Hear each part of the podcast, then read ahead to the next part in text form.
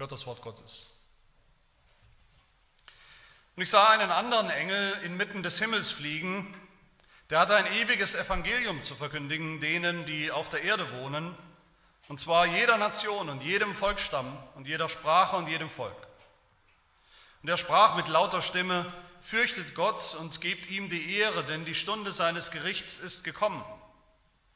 Und betet den an, der den Himmel und die Erde und das, Meer und die Wasserquellen gemacht hat. Ein anderer Engel folgte ihm, der sprach, Gefallen, gefallen ist Babylon, die große Stadt, weil sie mit dem Glutwein ihrer Unzucht alle Völker gedrängt hat. Und ein dritter Engel folgte ihnen, der sprach mit lauter Stimme, wenn jemand das Tier und sein Bild anbetet und das Mahlzeichen auf seine Stirn oder seine Hand nimmt, so wird auch er von dem Glutwein Gottes trinken, der unvermischt eingeschenkt ist in dem Kelch seines Zornes. Und er wird mit Feuer und Schwefel gepeinigt werden vor den heiligen Engeln und vor dem Lamm. Und der Rauch ihrer Qual steigt auf von Ewigkeit zu Ewigkeit. Und die das Tier und sein Bild anbeten, haben keine Ruhe, Tag und Nacht. Und wer das Mahlzeichen seines Namens annimmt. Hier ist das standhafte Ausharren der Heiligen. Hier sind die, welche die Gebote Gottes und den Glauben an Jesus bewahren. Und ich hörte eine Stimme aus dem Himmel, die zu mir sprach, schreibe, glückselig sind die Toten, die im Herrn sterben, von nun an. Ja, spricht der Geist, sie sollen ruhen von ihren Mühen, ihre Werke aber folgen ihnen nach.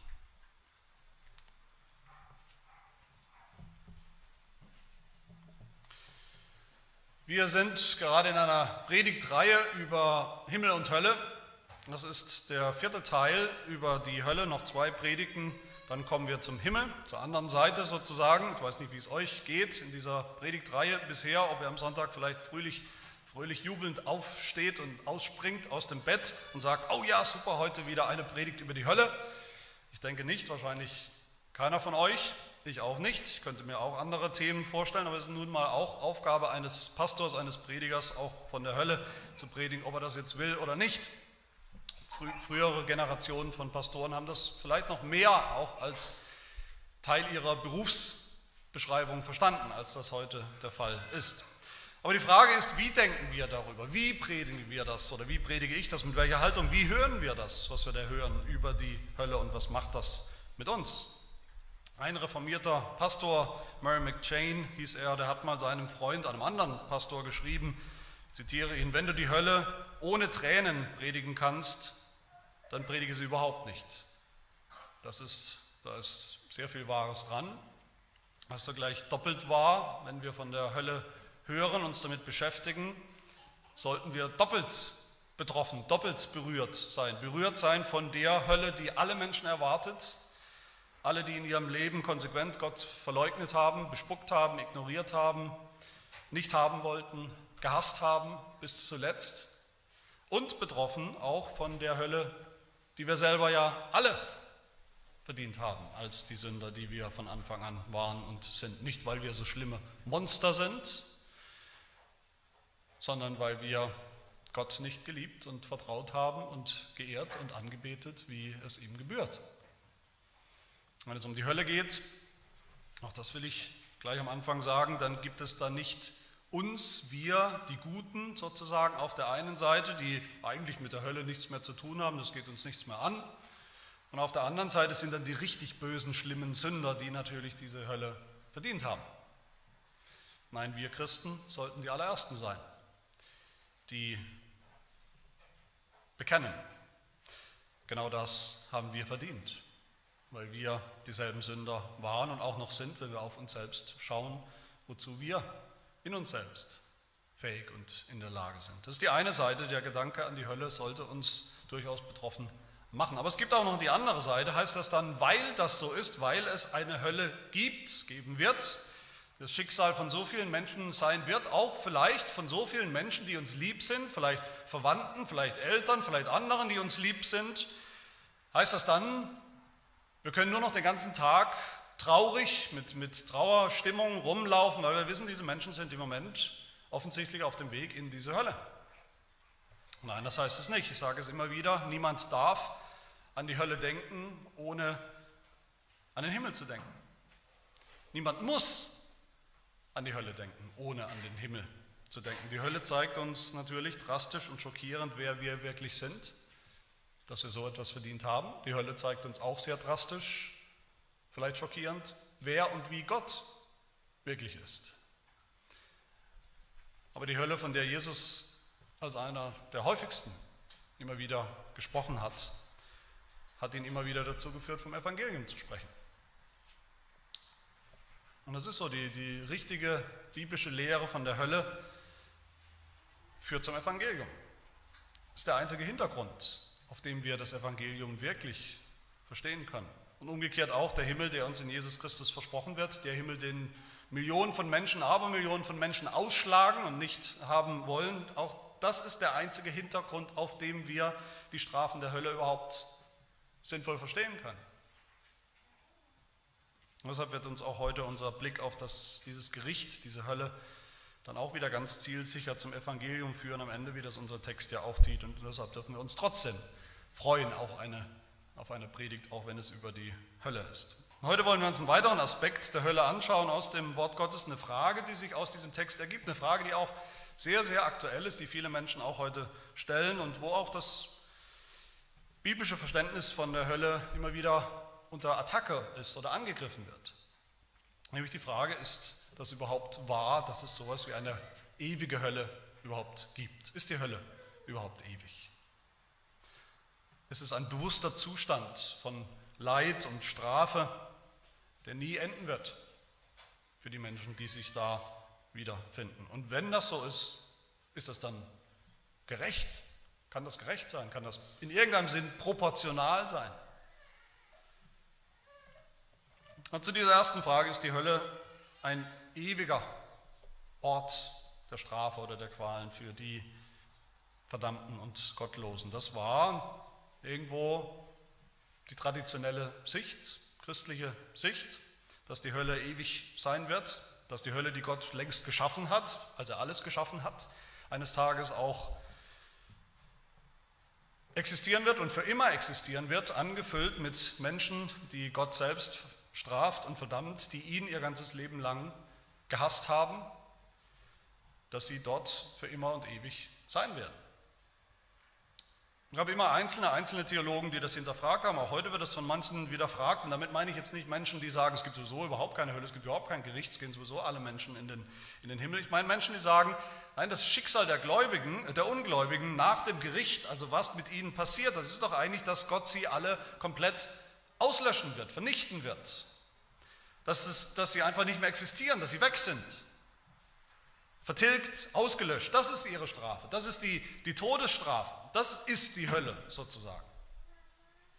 So vertreten das, das kennt man vielleicht heute von den Zeugen Jehovas oder auch die Adventisten, auch andere, manche Protestanten vertreten das, auch manche Bibelgläubige, Evangelikale im weitesten Sinn und sogar neuerdings ein paar, die sonst irgendwo dem reformierten Glauben durchaus nahestehen, vertreten so eine Sicht. Weniger, aber manche. Wie kommen Sie darauf? Welche Argumente haben diese Leute? Die sagen erstens, wenn die Bibel spricht von diesem ultimativen Schicksal von denen, die nicht geglaubt haben, die Gott nicht haben wollten in diesem Leben, dann spricht die Bibel oft oder meistens, sagen sie, von Vernichtung oder von Verderben. Der Apostel Paulus tut das immer wieder, tut das im zweiten Thessalonikerbrief, wo er sagt, Jesus wird wiederkommen am Ende der Zeit und dann heißt es in flammendem Feuer, wenn er Vergeltung üben wird an denen, die Gott nicht anerkennen und an denen, die dem Evangelium nicht gehorsam sind. Diese werden Strafe erleiden. Ewiges Verderben oder Vernichtung ist derselbe Begriff. Ewige Vernichtung vom Angesicht des Herrn. Das heißt, ihre Vernichtung, ihre Auslöschung, das ist die Strafe. Könnte man denken. Und Petrus spricht so im zweiten Petrusbrief, Kapitel 3, wo er sagt, die jetzigen Himmel aber und die Erde, die wir sehen, werden aufgespart und für das Feuer bewahrt bis zum Tag des Gerichts und des Verderbens der gottlosen Menschen. Auch hier, Verderben kann bedeuten Vernichtung der gottlosen Menschen. Und viele andere Stellen im Neuen Testament sprechen auch von diesem Begriff Vernichtung, diesem selben Wort. Und Vernichtung, das sagen dann diese Leute, Vernichtung bedeutet in unserem normalen Sprachgebrauch genau das, dass da jemand aufhört zu existieren, dass da jemand nicht mehr da ist, dass er weg ist. Für immer. Der Teufel wird vernichtet mitsamt seinen, seinen Dämonenstaat, ist weg. Das Böse, der Tod wird vernichtet, ist nicht mehr da und die gottlosen, die ungläubigen Menschen werden vernichtet, sind auch nicht mehr da. Das zweite Argument für diese Sicht ist das Feuer, von dem wir ja schon gehört haben. Das Feuer, das in der Hölle brennt. Eines der ja, klarsten, eindrücklichsten Bilder für die Hölle in der Heiligen Schrift. Und dieses Feuer verstehen diese Leute auch manchmal wörtlich als ein echtes Feuer. Und sie sagen, ein echtes Feuer, was tut ein echtes Feuer? Es vernichtet. Das brennt ja nicht für immer, das vernichtet, ganz einfach. Aber selbst wenn es nicht ein, ein wortwörtliches Feuer ist, sagen sie, das ist, ist, ein Bild, aber wir wissen, wofür das Bild steht. Feuer verbrennt irgendwo restlos. Feuer, wenn man Holz anzündet, dann geht es relativ schnell und dann ist das Feuer, das Holz eben weg. Es wird verzehrt, es wird vernichtet. Bleibt nur noch ein bisschen Asche höchstens. Und so wird es sein mit dem Teufel, mit den Ungläubigen. Restlose Vernichtung. Der dritte Argument ist, wie wir diese ewige Strafe oder wie wir überhaupt das Wörtchen ewig verstehen.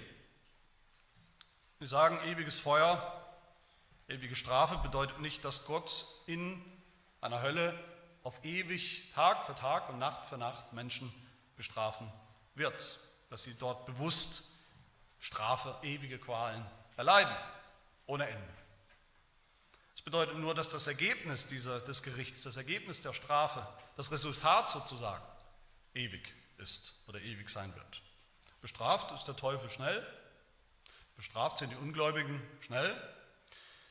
Mit Vernichtung, das geht schnell, kann relativ schnell gehen, aber die eigentliche Strafe ist dann, dass sie ja jetzt nicht mehr existieren. In Ewigkeit nicht mehr. Das Resultat ist ewig, sagen sie. Und eine Stelle, auf die sie sich beziehen, ist gerade dieser Vers 11 aus unserem Text hier und heute. Sie sagen, da heißt es doch, die Gottlosen werden vernichtet, die Strafe ist schnell vollzogen, das ist das Bild hier, dann sind sie weg. Was bleibt, ist der Rauch. Es bleibt der Rauch, der Rauch steigt auf von Ewigkeit zu Ewigkeit, die Konsequenzen sozusagen vom Gericht, von der Vernichtung bleiben, der Rauch bleibt, aber von ihnen bleibt nichts. Nicht eine Hölle, in der für immer Menschen weiter bestraft und gequält werden. Eine weitere Frage, die diesen Leuten, vielleicht auch euch, kommt manchmal oder vielleicht auch Bauchschmerzen macht, ist die Frage, wenn es so wäre, wenn es eine Hölle geben sollte, in der die Ungläubigen für immer zusammen mit dem Teufel bestraft werden und bewusst Strafe, bewusst Leid erleben, für immer. Würde das nicht am Ende bedeuten, Gott hätte nicht wirklich gesiegt? Gott hätte nicht wirklich sein Ziel erreicht und all das Böse in dieser Welt und die Bösen in dieser Welt, in dieser Schöpfung wirklich aus dem Weg geschafft, wenn sie immer noch da sind? Würde es nicht das Erlebnis von den Gläubigen im Himmel auch beeinträchtigen, trüben vielleicht, dass es das ja immer noch gibt, den Teufel und die, die, das Böse, die Ungläubigen, irgendwo ja immer noch existieren vor sich hin? Ist das nicht ein Schatten, ist das nicht ein Wermutstropfen, der unsere Erfahrung im Himmel empfindlich trüben würde vielleicht? Und das Letzte, Sie sagen, die Bibel sagt doch schwarz auf weiß, ganz eindeutig, die Ungläubigen werden den ewigen Tod erleiden. Das ist ihr Schicksal, dass sie tot sein werden. Wie können wir dann sagen, wie können wir, also das sage ich, die traditionelle Sicht, die wir kennen von der Hölle, wie können wir sagen, dass Menschen in der Hölle für immer leben, in Anführungsstrichen, wenn sie tot sind? Ist das nicht ein Widerspruch? Tod bedeutet, man hört auf zu existieren oder nicht? Man ist nicht mehr da. All das zusammen ist natürlich eine scharfe, eine radikale, eine neue, andere Sicht von der Hölle, wenn sie es dann überhaupt noch gibt, wie, wie, sie, wie wir sie eben traditionell verstanden haben, auch im christlichen Glauben und Bekenntnis. Da wird vieles umgedreht, auf den Kopf gestellt, da wird vieles unterwandert. Das ist eine Sicht, die Konsequenzen hat, die wir ernst zu nehmen haben. Was sagen wir dazu oder was sagt Gottes Wort dazu? Zum Ersten stimmt es natürlich, die Bibel spricht auch von Vernichtung von der Vernichtung des Teufels, der Vernichtung der Ungläubigen. Aber wichtig ist, das ist ein Bild unter vielen. Ein Bild unter vielen. Und man darf nicht so tun, als wäre das das einzige Bild oder das bestimmende Bild, wenn es um die Hölle geht, das Schicksal der Ungläubigen. Wir müssen, wie wir auch in der Predigtreihe ja sehen, die ganz unterschiedlichen Aspekte und unterschiedlichen Bilder über die Hölle, die alle nur Aspekte zeigen, die nicht überstrapaziert werden dürfen, in Einklang bringen miteinander. Nicht eins absolut setzen. Es stimmt auch, Vernichtung bedeutet manchmal in der Heiligen Schrift tatsächlich einfach da hört jemand oder etwas auf zu existieren. Aber eben längst nicht immer. Oft übersetzen wir dieses, dieses Wort, was da so hochgehängt wird, Vernichtung, oft übersetzen wir das ganz anders. Oft übersetzen wir das einfach mit verloren. Überall, wo in der, im Neuen Testament vor allem steht, Menschen sind verloren ohne Gott, ist es eigentlich dasselbe Wort wie Vernichtung. Und wir kennen alle Fälle, wo das eben nicht passt. Das Gleichnis vom verlorenen Sohn, das Gleichnis von der verlorenen Münze. Niemand würde auf die Idee kommen, das zu übersetzen mit dem Gleichnis vom vernichteten Sohn oder der, der vernichteten Münze, weil die sind ja noch da. Das ist ja gerade das Problem. Die Münze ist noch da, sie ist nur verloren, sie ist woanders. Sie existiert noch. Zum zweiten Bild, das Bild vom, oder zum zweiten Punkt, das Bild vom Feuer in der Hölle, das auch angeblich eben deutlich machen soll, dass die Ungläubigen restlos vernichtet und verbrannt werden, weg sind. Aber in der letzten Predigt gerade zu diesem Bild auch gesagt, das sind Bilder, die man nicht wörtlich physikalisch benutzen und, und, und ausreizen darf, überstrapazieren darf. Wenn wir das wollten, wenn wir das Bild vom Feuer ernst nehmen, wortwörtlich nehmen wollten, physikalisch sozusagen, dann macht das überhaupt wieder keinen Sinn, dass die Bibel, dass Jesus von einem ewigen Feuer spricht. Matthäus 25, das ewige Feuer, das dem Teufel und seinen Engeln bereit sind. Das Feuer selber ist ewig, sagt Jesus. Aber wenn das Feuer verzehrt hat, vernichtet hat, was, was es am Laufen hält, am Brennen hält, wie, dann geht das Feuer aus, physikalisch, brennt nicht weiter. Wie sollte das Feuer der Hölle ewig brennen, wenn die, die Subjekte, der Teufel, seine Dämonen, die Gottlosen schon alle längst vernichtet sind. Auch das macht keinen Sinn. Es ist nicht, was das, dieses Bild uns hier zeigt. Und zum Dritten zu der Behauptung, nicht die Hölle ist ewig, sondern das Resultat der Strafe für die Gottlosen. Das ist ewig. Das Resultat bleibt bestehen. Das ist so ein Fall, wie ich immer wieder sage, wie mir auch sehr wichtig ist in dieser Reihe, wo Himmel und Hölle auseinandergerissen werden was wir nicht dürfen. Die Bibel, Jesus selbst spricht immer wieder gerade parallel von beidem, von Himmel und Hölle. Matthäus 25 haben wir das gesehen in der ersten Predigt. Die, die einen, die Schafe, kommen am Ende in das Reich Gottes, in den Himmel und der ist ewig, da werden sie für immer sein, sagt Jesus ihnen. Das ewige Reich Gottes, da werden sie sein, existieren. Die anderen, die Böcke, zu denen wir da sagen, Matthäus 25, 41, geht hinweg von mir, ihr Verfluchten, in das ewige Feuer. Beides ist ewig. Einfach so zu behaupten, bei den, bei den Ungläubigen ist nur das Ergebnis ewig. Das ist eine, eine, Strafe, wie lange auch immer, eine kurze Strafe oder mittellange Strafe und das Ergebnis ist ewig. Aber bei den Gläubigen im Himmel, da ist ihre Erfahrung, ihre Existenz vor Gott ist ewig. Das ist anders. Das ist höchst willkürlich und das ist höchst gefährlich. Da wird der ganze Gedanke, biblische Gedanke von dem, was, es, was Ewigkeit bedeutet, radikal umgedeutet. Wenn man ehrlich ist, wenn man unvoreingenommen diese Texte liest, kann man eigentlich nur zum Schluss kommen, beides. Himmel und Hölle sind ewig. In beidem, im Himmel und in der Hölle, werden für immer und ewig Menschen sein, existieren, bewusst existieren, für immer. Das bestätigt auch übrigens eine Parallele zu unserem Text von heute hier aus Offenbarung 40, äh, 20, ein paar Kapitel weiter. Da heißt es in Vers 10, Ganz ähnlich zu hier. Der Teufel wurde in den Feuer- und Schwefelsee geworfen, wo das Tier ist und der falsche Prophet, und sie werden gepeinigt werden, Tag und Nacht, von Ewigkeit zu Ewigkeit. Deutlicher geht es nicht. Tag und Nacht, Tag und Nacht und wieder Tag und Nacht, von Ewigkeit zu Ewigkeit. Es hört nicht auf, die Pein, die Qual des Teufels nimmt kein Ende. Er wird nicht vernichtet, er ist nicht weg. Aber das soll jetzt nicht gelten für die Ungläubigen, für die Menschen, die Gottlosen. Obwohl sie in genau denselben Feuersee geworfen werden.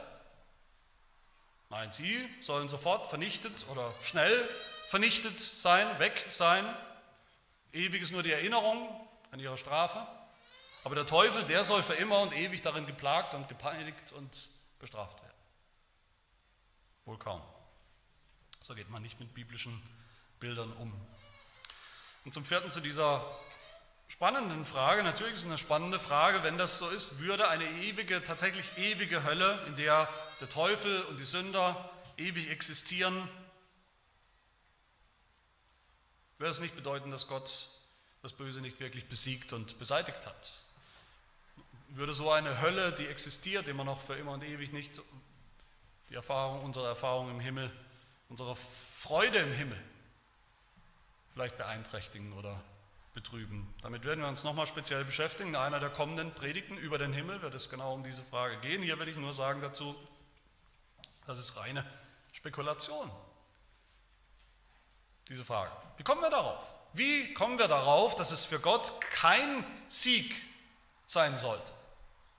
Nicht die perfekte Endlösung für den Bösen und das Böse, dass er ihn und sie für immer und ewig bestrafen wird. Wie kommen wir darauf, dass das nicht perfekt sein sollte? Nicht ein Sieg. Sind wir Gott? Sicher nicht. Und auch, dass die ewige Hölle irgendeinen Schatten auf den Himmel wirft, das ist reine Spekulation.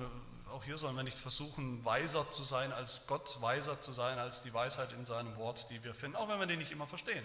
Auch wenn wir es uns vielleicht nicht im Einzelnen ausmalen oder verstehen können, diesseits des Himmels.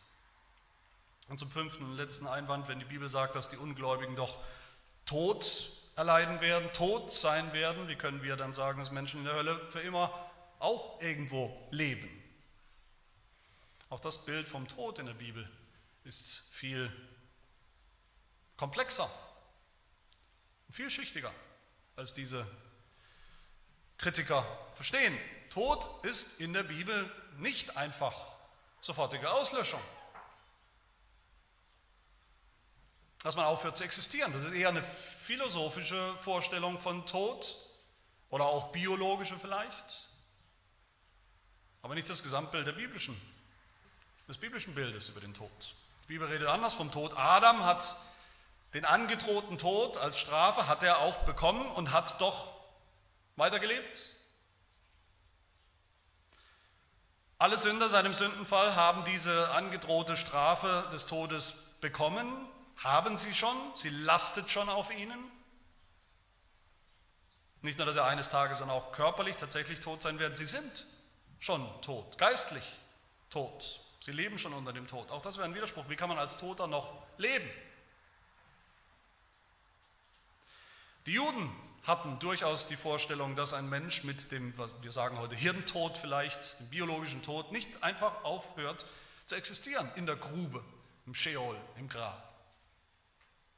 Ist einfach nichts, ein schwarzes Loch.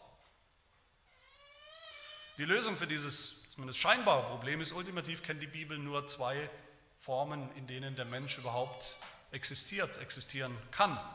Menschen leben entweder, sie leben dann mit Gott, vor Gott, in seiner Gegenwart, das ist Leben, oder sie sind tot, nicht in seiner Gegenwart.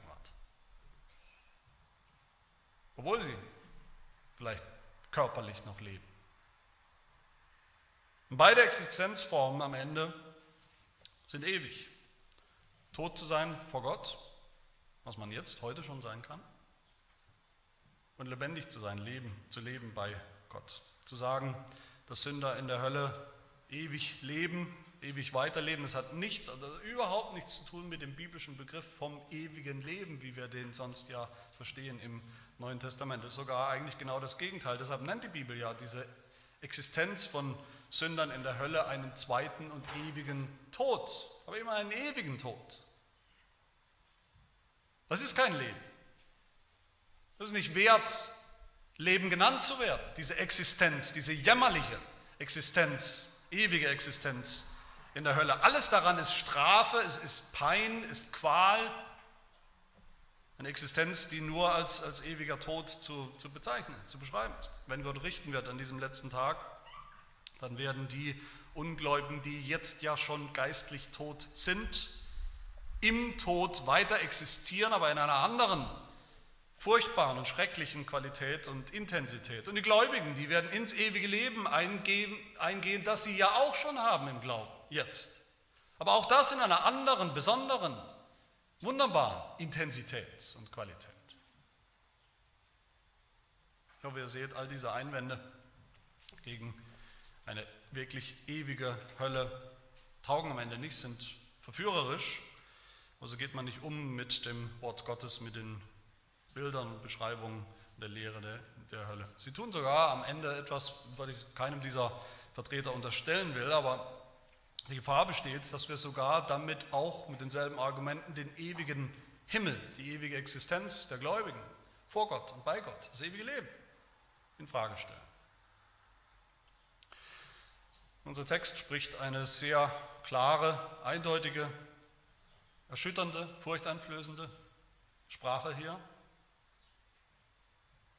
davon, dass die Verdammten, der Teufel, die Ungläubigen, dass sie nicht eine Vernichtung, sondern dass sie eine, eine dauerhafte Existenz in der Hölle unter Strafe erwartet. Dass das Feuer nicht aufhören wird zu brennen, dass der Rauch nicht aufhören wird zu rauchen, der Rauch ihrer Qual, wie es da heißt, Vers 11, nicht der Rauch als Resultat von etwas, der Rauch ihrer Qual, dieses Wort Qual, dieser Begriff Pein oder Leid oder Qual, wie man ihn auch übersetzen kann, der öfter vorkommt in der Bibel und in der Literatur, auch in der zeitgenössischen Literatur, der bedeutet an keiner einzigen Stelle jemals Vernichtung.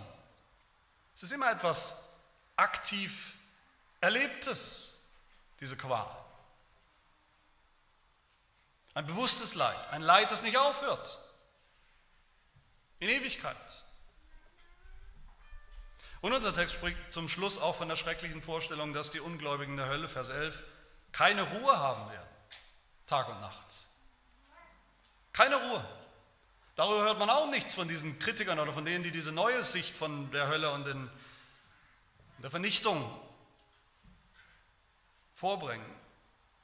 Von denen, die sagen, niemand ist in einer ewigen Hölle für immer. Aber auch das passt überhaupt nicht zu der Ansicht, dass Gott die Ungläubigen am Ende einfach restlos vernichten wird. Vernichtung wäre ja ultimativ zumindest eine Art von Ruhe. Ruhe. Dann ist aus und vorbei. Die Strafe war vielleicht schlimm, sie war sehr schlimm, aber jetzt aus und vorbei, jetzt Ruhe. Aber dieses Bild hier in unserem Text beschreibt den schrecklichen Endzustand, dass es eben keine Ruhe dort gibt, keinen Ort, wo diese Geschöpfe Ruhe finden werden, nur Qual für immer.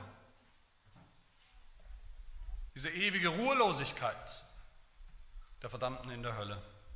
Auch das ist wieder parallel zu sehen zu dem positiven Gegenstück der Ruhe, die die Gläubigen im Himmel finden, die den Gläubigen im Himmel versprochen wird. Auch das hängt wieder zusammen. Da lesen wir in Vers 13 direkt nach unserem Text, ich habe es mitgelesen, glückselig sind die Toten, die im Herrn sterben, von nun an, ja, spricht der Geist, sie sollen ruhen von ihren Mühen und zwar für immer. Das ist der Himmel. Die Sünder, als Sünder haben wir die Ruhe bei Gott verloren. Und Jesus Christus ist gekommen, und hat versprochen, für die, die ihn aufnehmen, nehmt auf euch mein Joch, lernt von mir, so werdet ihr Ruhe finden für eure Seelen, für eure aufgescheuchten Seelen, aufgescheucht von eurer eigenen Sünde, von eurem eigenen schlechten Gewissen, vor der Angst, vor der Hölle vielleicht auch. Ihr werdet Ruhe finden, hat Jesus gesagt, schon jetzt im Leben werdet ihr Ruhe finden und dann in der Ewigkeit. Die ewige Ruhe vor Gott und bei Gott. Und den Ungläubigen schwört Gott in Psalm 95, ich schwor in meinem Zorn, sie sollen nicht in meine Ruhe eingehen. Mal ganz nebenbei, deshalb einem Ungläubigen zu sagen, einem ungläubigen Menschen, von dem jeder wusste, so, natürlich können wir es ultimativ nie beurteilen, aber einer, der sich selbst auch bekannt hat als Ungläubiger, als Atheist, als gottlos in seinem Leben, ihm einfach zuzusprechen bei seiner Beerdigung vielleicht, dem, der gleich vor Gott, vor seinem Richter stehen wird, zu sagen oder auf den Grabstein zu schreiben, Ruhe in Frieden, das ist eigentlich eine satanische, teuflische Lüge, ein furchtbar ironisches und, und falsches Trostpflaster was wir mittlerweile aufkleben, regelmäßig auf fast jeden Menschen, bei fast jeder Beerdigung. Ruhe und Frieden. Die furchtbare Realität ist, dass es in der Hölle nur absolute Ruhelosigkeit gibt. Für immer und ewig. Ja, die Hölle ist ewig ein Ort, wo die Gottlosen dann für immer und ewig in vollem Bewusstsein der Strafe Gottes ausgesetzt sein werden. Da ist die Bibel eindeutig in ihren Bildern. Aber ich will zum Schluss auch nochmal fragen, kann das gerecht sein? Kann das in irgendeiner Form gerecht sein? Ewige Höllenqualen für Sünder. Dass Sünder, auch wenn sie vielleicht ihr ganzes Leben lang, auch wenn sie vielleicht 80 oder 90 Jahre lang werden und wirklich intensiv jeden Tag vor sich hin gesündigt haben, die ganze Masse von Sünden, wenn man alles zusammennimmt, dass sie nie mit Gott zu tun haben wollten, ihm nie für irgendwas gedankt haben, ihn nie gelobt haben für irgendetwas, ihn gehasst haben, ständig gegen seinen Willen verstoßen haben, ihn mit Füßen getreten äh, haben, selbst solche Menschen. Wie kann es gerecht sein oder kann es gerecht sein, dass diese Menschen für immer und ewig ohne Ende bestraft werden? Wo ist da die Proportion, wo ist da das Verhältnis? Mein erster Gedanke dazu ist, dass wir das ja eigentlich auch ganz gut kennen aus anderen Bereichen. Wir kennen das auch aus der, aus der Justiz. Da werden ja auch ständig Menschen weggesperrt, ins Gefängnis gesperrt für, für etwas, das sie getan haben. Sie werden weggesperrt für Jahre oder vielleicht für Jahrzehnte für etwas, das sie an einem Tag, an einem Nachmittag oder in fünf Minuten getan haben. Das heißt, die, die Dauer der Strafe muss natürlich nicht der Dauer des Verbrechens entsprechen. Unsere Lebzeit von 80 oder 90 Jahren muss nicht der Ewigkeit entsprechen. Ist eigentlich klar, nicht die Dauer eines Verbrechens, wie lange das Verbrechen gedauert hat, ist entscheidend, sondern die Schwere des Verbrechens. Aber was ist so schlimm oder was soll so schlimm sein, welches Vergehen von Menschen kann so schlimm sein, dass darauf wirklich nur eine ewige Strafe stehen kann? Was sagt unser Text? Warum kommen Menschen in diese ewige Hölle? Vers 8, Gott richtet die große Stadt Babylon. Gefallen, gefallen ist Babylon, die große Stadt, weil sie mit dem Glutwein ihrer Unzucht alle Völker getränkt hat. Babylon ist die Stadt, ist auch ein Bild in der Bibel, die Stadt, die Israel unterdrückt und gefangen genommen hat, ein Bild für Gottlosigkeit, für ein Volk völlig ohne Gott, was sogar Gottes Volk noch zerstören wollte. Und was, haben, was hat Babylon, was haben die Babylonier überhaupt so Schlimmes getan? Das heißt, diese Stadt hat mit dem Glutwein ihrer Unzucht alle Völker getränkt. Unzucht kennen wir natürlich, sexuelle Sünden, sexuelle Verfehlungen, die sind natürlich schlimm, aber um die geht es hier auch nicht ultimativ. Die sind auch ein Bild hier. Gott richtet Babylon, die gottlose Stadt, wegen Ehebruch. Und weil sie die Israeliten, das Volk Israel auch zum Ehebruch verführt haben, betrunken gemacht haben mit Ehebruch. Aber dieser wörtliche Ehebruch ist ein Bild für das viel, das ungleich größere geistliche Problem, nämlich den geistlichen Ehebruch gegen Gott, den einzigen Gott. Gott richtet Babylon, weil sie an fremde Götter geglaubt haben, Ehebruch begangen haben gegen den einen einzig wahren Gott, weil sie andere Götter oder Götzen gemacht haben. Deshalb nennt die Bibel Babylon immer wieder die große Hure. Nicht so sehr wegen tatsächlich sexueller Sünden, das sicherlich auch, aber wegen der Hurerei mit anderen Ersatzgöttern. Und Gott richtet die Israeliten sogar, die auch rumgehurt haben, rumgemacht haben mit anderen Göttern und nicht mit ihrem eigenen Gott. Und so wird er am Ende alle Menschen richten, die das tun. Nicht wegen Sex, falsch verstandenem, fehlgeleitetem Sex, so schlimm das auch ist und wir die Konsequenzen alle sehen, sondern ultimativ, weil die Menschen, Sünder, die Ehe mit dem einen wahren Gott gebrochen haben, die Beziehung mit ihm gebrochen haben. Und weil alle anderen Götter, die wir uns so machen und wünschen und zusammenschustern, ultimativ nur einen Namen haben, nämlich Satan, Teufel. Vers 9, wenn jemand das Tier, eine Form des Teufels, und sein Bild anbetet, und das Mahlzeichen auf seine Stirn, seine Hand annimmt, dessen Ziel ist genau das, ist dieser Feuersee der Hölle. Und das ist völlig gerecht von dem einen wahren Gott. Wer Gott verwirft, den einzigen, den es gibt, wer ihn endgültig, radikal verwirft, ultimativ, der wird auch ultimativ von ihm verworfen. Diese Strafe ist völlig proportional zum Vergehen. Vers 8 hier, die Gottlosen sind betrunken geworden, heißt es, mit dem Wein der Leidenschaft haben die Ehe gegen Gott gebrochen, wollten Gott nicht haben, das ist das Vergehen. Und was ist die Strafe, die sie bekommen? Sie werden betrunken gemacht mit dem Glutwein des Zornes Gottes, proportional.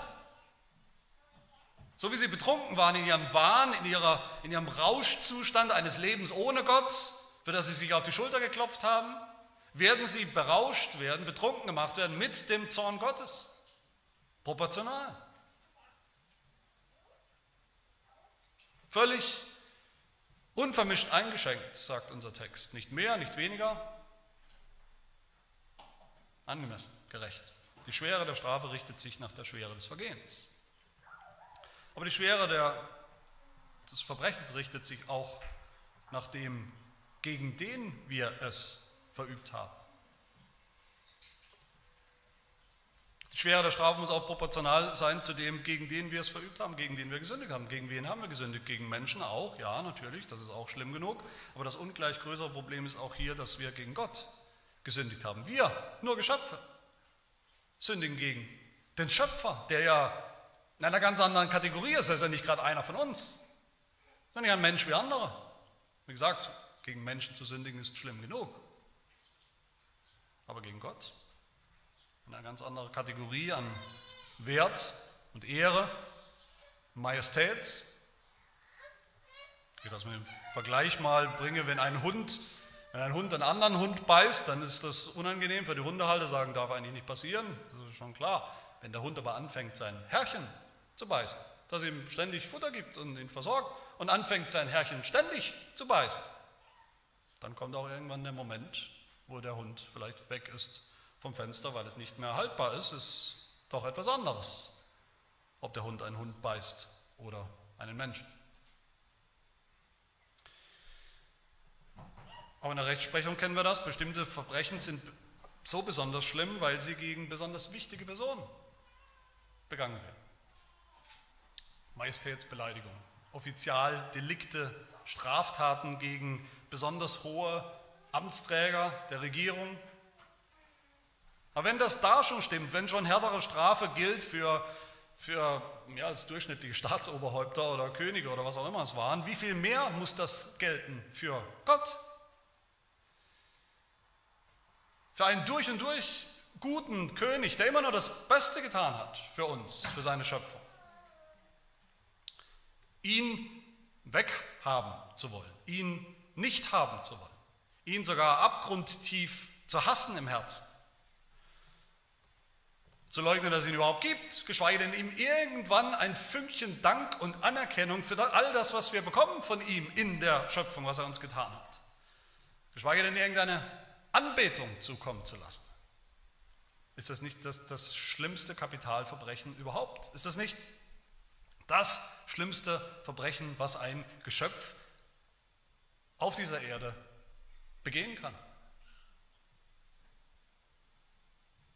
Das ist eigentlich allgemeine Logik oder nicht? Das ist auch die Logik der Bibel. Das höchste, das schlimmste Verbrechen gegen die höchste Person mit dem allerhöchsten Ansehen überhaupt gegen Gott, das, die verdient nichts anderes als die aller, allerhöchste Strafe.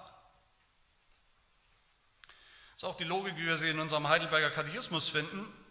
Und Frage 11, wo es heißt, ist denn Gott nicht auch barmherzig? Und die Antwort natürlich doch, Gott ist auch barmherzig, er ist aber auch gerecht.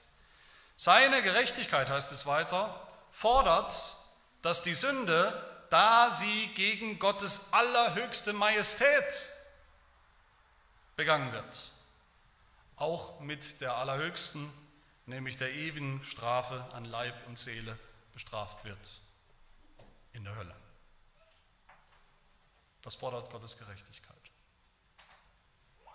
Und das ist auch die Logik des Evangeliums, wenn wir so drüber nachdenken. der einzige Grund, warum unbedingt Jesus sterben musste für uns. Nicht irgendein anderer, nicht irgendein willkürlicher Mensch, sondern warum es ausgerechnet Jesus sein musste.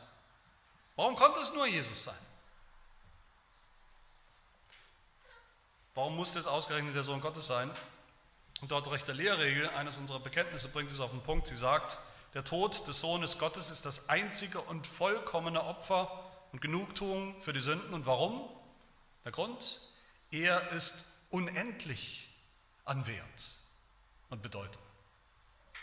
Nur er ist unendlich an Wert. Eine unendlich große Sünde. Die Sünde gegen den unendlich wertvollen, majestätischen Gott kann nur bezahlt und gesühnt werden durch ein ebenso unendlich wertvolles Opfer. Und das war und das ist der Tod Jesu für Gott gewesen und ist immer noch. Der Tod seines geliebten Sohnes, seines unendlich wertvollen Sohnes, seines unendlich gehorsamen, unendlich heiligen Sohnes.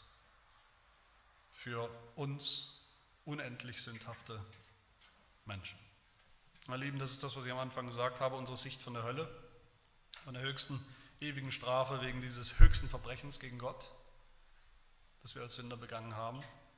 Diese Sicht und nur diese Sicht eröffnet uns am Ende auch das Evangelium, dass Gott bereit war, seinen kostbaren, einzigen, unendlich wertvollen Sohn zu senden für uns, dass der Sohn bereit war zu kommen, zu leben, zu leiden. Nicht nur ein bisschen, wir können das Leiden Jesu niemals überschätzen. Als Jesus gelitten hat bis zum Ziel, natürlich am Kreuz, am Kreuz zu sterben, da ist er, wie wir bekennen, da ist Jesus Christus selbst hinabgestiegen in die Hölle, in das Reich des Todes, in seinem Leid, in der Erfahrung seines Leides, des Fluchs, der Verdammnis, die Höllenqualen für uns. So sagt oder bekennen wir das im Heidelberger Katechismus Frage 44, da bekennen wir, dass mein Herr Christus mich von der höllischen Angst und Pein erlöst hat, die wir ja auch in diesem Text so drastisch gesehen haben heute. Weil er selbst an seiner Seele unaussprechliche Angst, Schmerzen und Schrecken am Kreuz und schon davor erlitten hat. Es ist interessant, dass unser, gerade dieser Text einer der vielleicht schwärzesten, erschreckendsten Texte über das Schicksal des Teufels und der Ungläubigen, dass dieser Text, auch dieser Text eingerahmt ist vom Evangelium.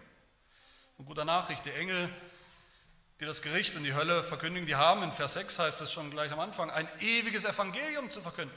Das ist im Rahmen des Evangeliums. Und es ist auch Evangelium, es ist gute Nachricht zu wissen, so oder so, Gott wird am Ende souverän triumphieren über alles Böse und jeden Bösen dieser Welt. Jeden Feind, seine Feinde, unsere Feinde. Und die Gottlosen haben deshalb diese gerechte und ewige Hölle verdient, ewige Strafe, weil sie, wie es heißt hier in Vers 10, dort gepeinigt werden vor den Engeln und dem Lamm. Die Strafen der Hölle sind Strafen vor dem Lamm, vor dem Lamm Gottes, vor dem unendlich wertvollen Jesus, den diese Menschen aber nicht haben wollten. Und dann werden sie ihn sehen, den sie mit durchbohrt haben, den sie mitgetötet haben in ihrer Gottlosigkeit, in ihrem Unglauben, in ihrem gottlosen Wahn. Das Evangelium ist immer das Evangelium vom Lamm, das geschlachtet worden ist für uns. Vom Lamm, das unsere Höllenqualen auf sich, bereit war, auf sich zu nehmen. Wenn wir das glauben, dass wir diese Hölle verdient haben, von der wir hier auch wieder gehört haben, genauso, ohne Abstriche, ohne Ausreden, ohne Entschuldigungen, wenn wir an den glauben, der sie für uns erlebt und erlitten und auf sich genommen hat, dann begreifen wir endlich das Evangelium, dann begreifen wir endlich auch Gottes Liebe in all dem. Johannes 3, Vers 16 ist natürlich das Evangelium. So sehr hat Gott die Welt geliebt, dass er seinen eingeborenen, einzig geborenen Sohn gab, damit jeder, der an ihn glaubt, nicht verloren geht, wieder dieses Wort, nicht vernichtet wird, auch nicht verloren geht in den ewigen Qualen der Hölle, sondern ewiges Leben hat. Das einzige Leben, das es wert ist, so genannt zu werden. Dann erwartet uns nicht die ewige Ruhelosigkeit der Hölle, der Höllenstrafen, sondern die ewige Ruhe und Erfüllung bei Gott, in seinem Himmel, seiner Gegenwart, das ewige Leben. Jeder Sabbat übrigens, jeder Tag des Herrn, jeder Sonntag ist ein Ruhetag für die Gläubigen, ist uns eine Erinnerung und ein Bild dieser Ruhe, die uns erwartet. Lass uns Gott dafür danken und ihn anerkennen als den einen wahren Gott, den gerechten Gott, aber dann auch vor allem den unendlich gnädigen Gott in seinem Sohn Jesus Christus. Lass uns leben auch im Licht der Hölle, die wir eben verdient haben und hätten aber dann auch und umso mehr im Licht des Himmels, den wir geschenkt bekommen aus Gottes reiner, purer Gnade in seinem Sohn Jesus Christus. Amen. Wir beten. Ja, du unendlich weiser Gott, dessen Weisheit wir niemals ergründen können und schon gar nicht in Frage stellen dürfen. Wir verstehen vieles nicht, aber was wir verstehen müssen, was wir wissen müssen, das hast du uns in deinem Wort klar mitgeteilt. Hilf uns, dass wir alles annehmen, was uns dein Wort lehrt, dass wir uns warnen lassen vor der Wirklichkeit der Hölle, die kommt, die völlig gerechtfertigt kommt, die schrecklich kommt, aber dass wir uns in all dem hinführen lassen, hintreiben lassen in die Arme Jesu, des Einzigen, der uns von unserer Sünde, von unserer Verdammnis, von der Hölle selbst retten kann, weil er sie erlitten hat an unserer Stelle. Und weil du mit seinem unendlich wertvollen Opfer voll und ganz zufrieden warst und bist für alle Ewigkeit, weil er uns den Weg in den Himmel wieder eröffnet hat, den wir verloren hatten, Sündern, die er selbst ganz neu gemacht hat durch den Glauben. Schenke uns allen diesen Blick, diesen Glauben, dieses Vertrauen auf das Evangelium, die wahre Errettung und Erlösung von wahren Sündern. Das bitten wir in Jesu Namen. Amen.